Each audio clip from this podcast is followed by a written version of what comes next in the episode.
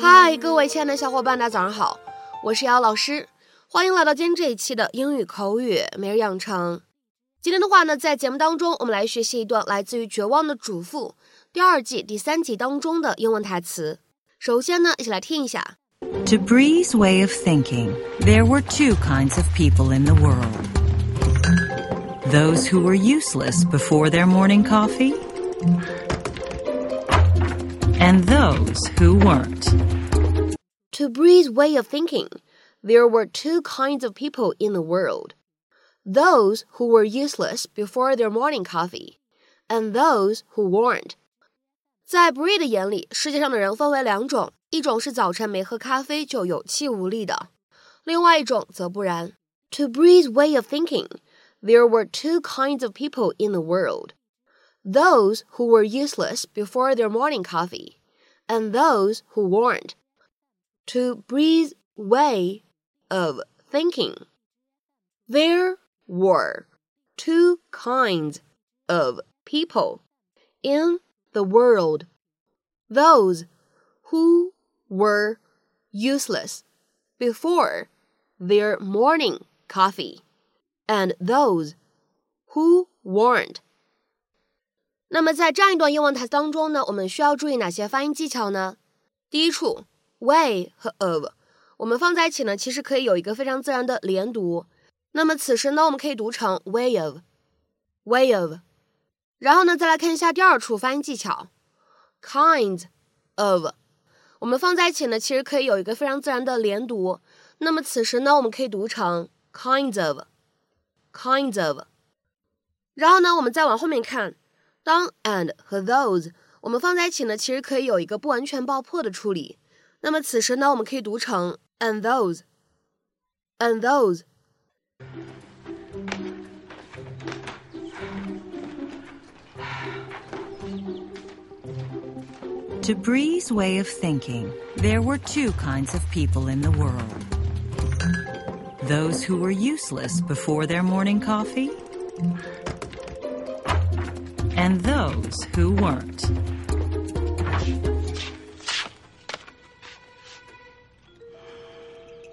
What's going on? Don't rush me, Bree. I'm an old woman. Don't rush me. Get her out of here. I will tell you one thing. You wouldn't be acting this way. You didn't feel guilty about 今天节目当中呢，我们来学习一下这样一个短语，叫做 "to one's way of thinking"。这个短语什么样的意思呢？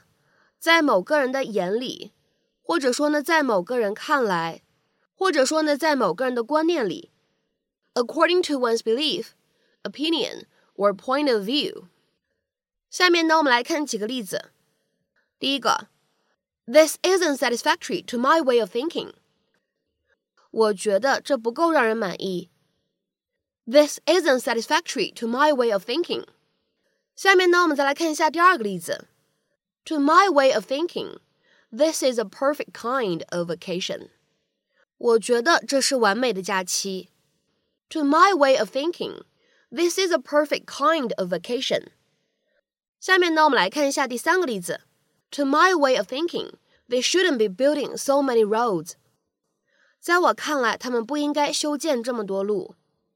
To my way of thinking, they shouldn't be building so many roads. 再比如说呢，我们来看一下本期节目当中的倒数第二个例子。This is not right to my way of thinking。在我看来，这是不对的。This is not right to my way of thinking。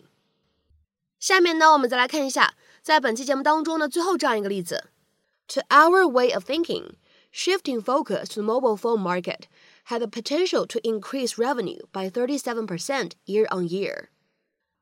在我们看来，把重点转移到手机市场上，有望给我们带来与去年同期相比百分之三十七的营收增长。To our way of thinking, shifting focus to the mobile phone market had the potential to increase revenue by 37% year on year. 那么，在今天节目的末尾呢，有这样的一个比较长的英译汉，留给各位同学呢去挑战一下。They demand that all their employees adhere to their way of thinking regarding the issue. threatening to fire anyone who speaks publicly against it. They demand that all their employees adhere to their way of thinking regarding the issue, threatening to fire anyone who speaks publicly against it. 那么这样一段比较长的翻译任务，你会如何去完成呢？期待各位同学的积极留言。明天节目当中呢，我们再会，See you。